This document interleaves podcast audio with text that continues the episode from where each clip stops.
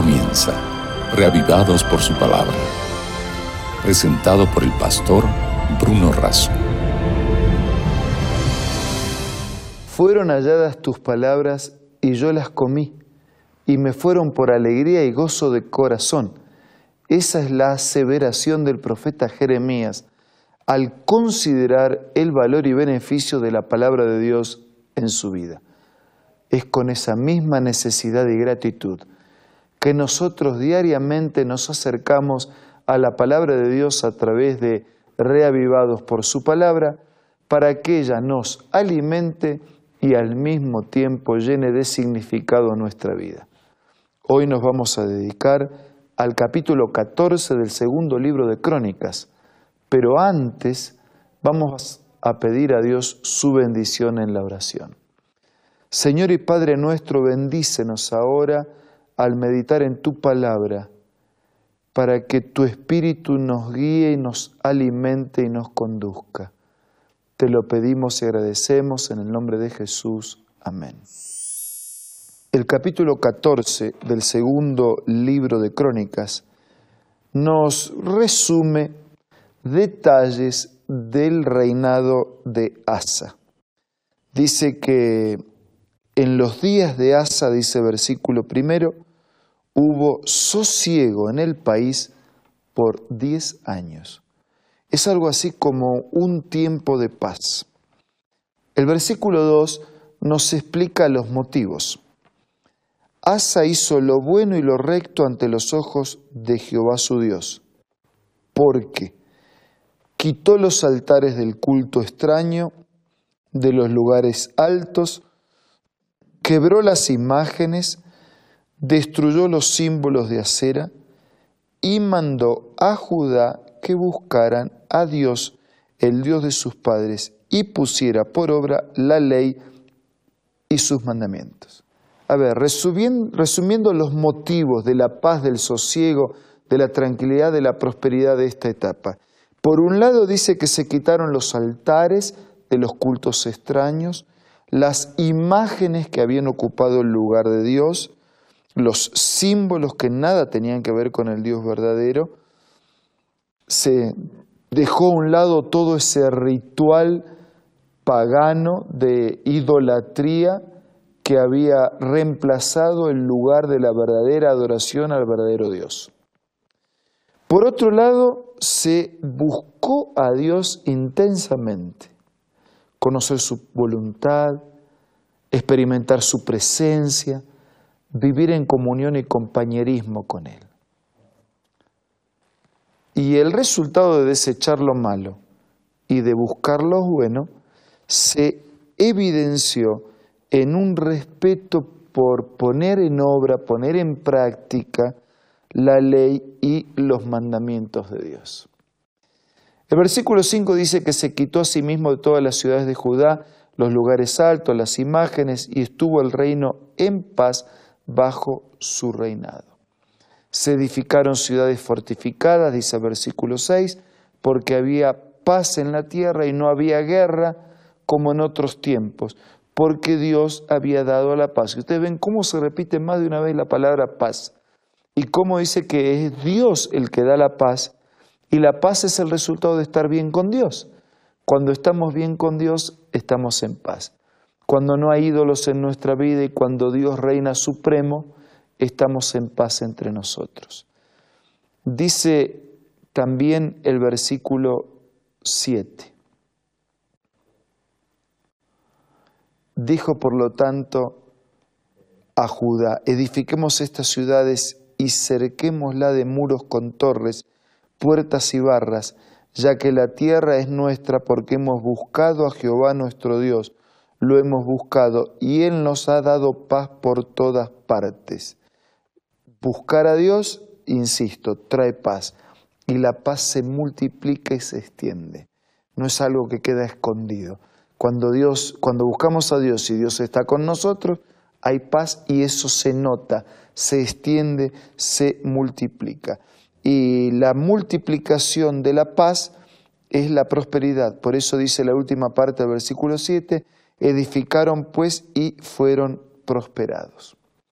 También tuvo Asa un ejército, y ahí habla de la cantidad de personas, los escudos, las lanzas, eh, todos eran hombres diestros, hábiles, capaces, dedicados, que en un momento tuvieron una invasión. Salió contra ellos Sera, el etíope, con un ejército de un millón de hombres, trescientos carros, pero salió Asa contra él, se pusieron en orden de batalla en el valle de Cefata junto a Maresa, clamó Asa a Jehová su Dios y dijo, Jehová, para ti no hay diferencia alguna en dar ayuda al poderoso o al que no tiene fuerzas. Ayudan a Jehová Dios nuestro, porque en ti nos apoyamos y en tu nombre marchamos contra este ejército. Tú eres nuestro Dios, no prevalezca contra ti el hombre. La paz no dura siempre, hay un momento en que la paz eh, sufre un atentado, en este caso por la invasión de pueblos enemigos. Usted puede querer la paz, pero los que lo rodean pueden no quererla. Por eso dice el Nuevo Testamento, en cuanto de vosotros dependa, estad en paz con todos. Nosotros procuramos la paz, pero a veces los otros no quieren la paz. En este caso fueron invadidos y, Dios también los liberó de esa invasión. Jehová dice, terminó con los etíopes delante de Asa, delante de Judá, y estos huyeron hasta no quedar ninguno, fueron deshechos delante de Dios y delante de aquel ejército. Pero yo quiero retomar el pasaje que ya leí. Dice, Dios para ti no hay diferencia en dar ayuda al poderoso o al que no tiene fuerza, porque si es por nuestra fuerza, entonces no necesitamos de Dios. Pero es cuando no tenemos fuerzas que se nota la ayuda y la bendición de Dios. Cuando tenemos fuerza, recursos, sabiduría, inteligencia, parece que nos arreglamos solos, la soberbia nos gana y pensamos que la lucha y la victoria es nuestro patrimonio exclusivo. Algo así como que nuestra imposibilidad es la oportunidad de Dios. Bueno, en realidad todos necesitamos de Dios. Solo que cuando más limitado nos reconocemos, más nos sinceramos para permitir la ayuda y la bendición de Dios. Pero Dios puede ayudar tanto al débil como al poderoso, ambos lo necesitan y Dios se deleita en ayudar al necesitado, en ayudar al débil, en ayudar al más pequeño, como así también ofrece su ayuda a todos los que la necesitan y la reconocen por igual. Ayúdanos en ti nos apoyamos, en tu nombre marchamos. Tú eres Dios, que el mal no prevalezca en nosotros. Nosotros hoy también recibimos la invasión de pueblos enemigos o de enemigos internos que tenemos en nuestro propio corazón, como la culpa, el odio, el resentimiento, la soledad, vicios el pecado. De enemigos externos, la injusticia, el dolor, situaciones generadas por vecinos, por compañeros de trabajo, por el clima, por el trabajo propio, por la economía, por la sociedad. Somos atacados por esos enemigos externos o internos. El remedio es el mismo. Lo repito, Dios, ayúdanos. En ti nos apoyamos. En tu nombre marchamos, o sea, enfrentamos los enemigos. Tú eres nuestro Dios. Que el mal no prevalezca en nosotros. Yo no conozco cuáles son tus males, tus luchas, tus sufrimientos, tus enemigos pero sí conozco a quien puede resolverlos. Dios. Apóyate en Dios en esta mañana. Confía en Él. Sigue adelante. Marcha en su nombre. Depende de Él. Y el enemigo no podrá contigo. Mientras estés unido con Dios, el enemigo no podrá contigo porque nadie puede con Dios. San Pablo lo diría de esta manera, si Dios es con nosotros, ¿quién contra nosotros?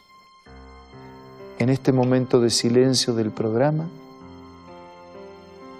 confíe su vida a Dios en su oración privada y personal.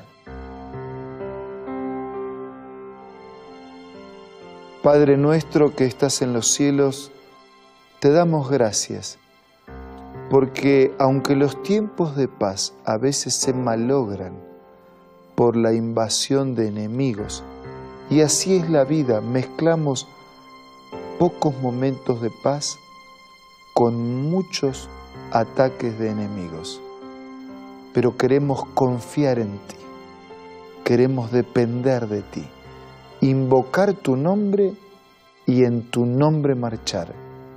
Ayúdanos a ser victoriosos. Bendice a todos nuestros amigos. Te lo pido y agradezco en el nombre de Jesús. Amén. Les envío un abrazo respetuoso.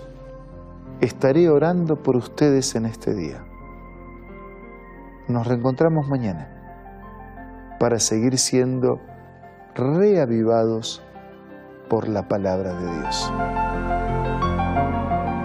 Esto fue Reavivados por su palabra, presentado por el pastor Bruno Razo.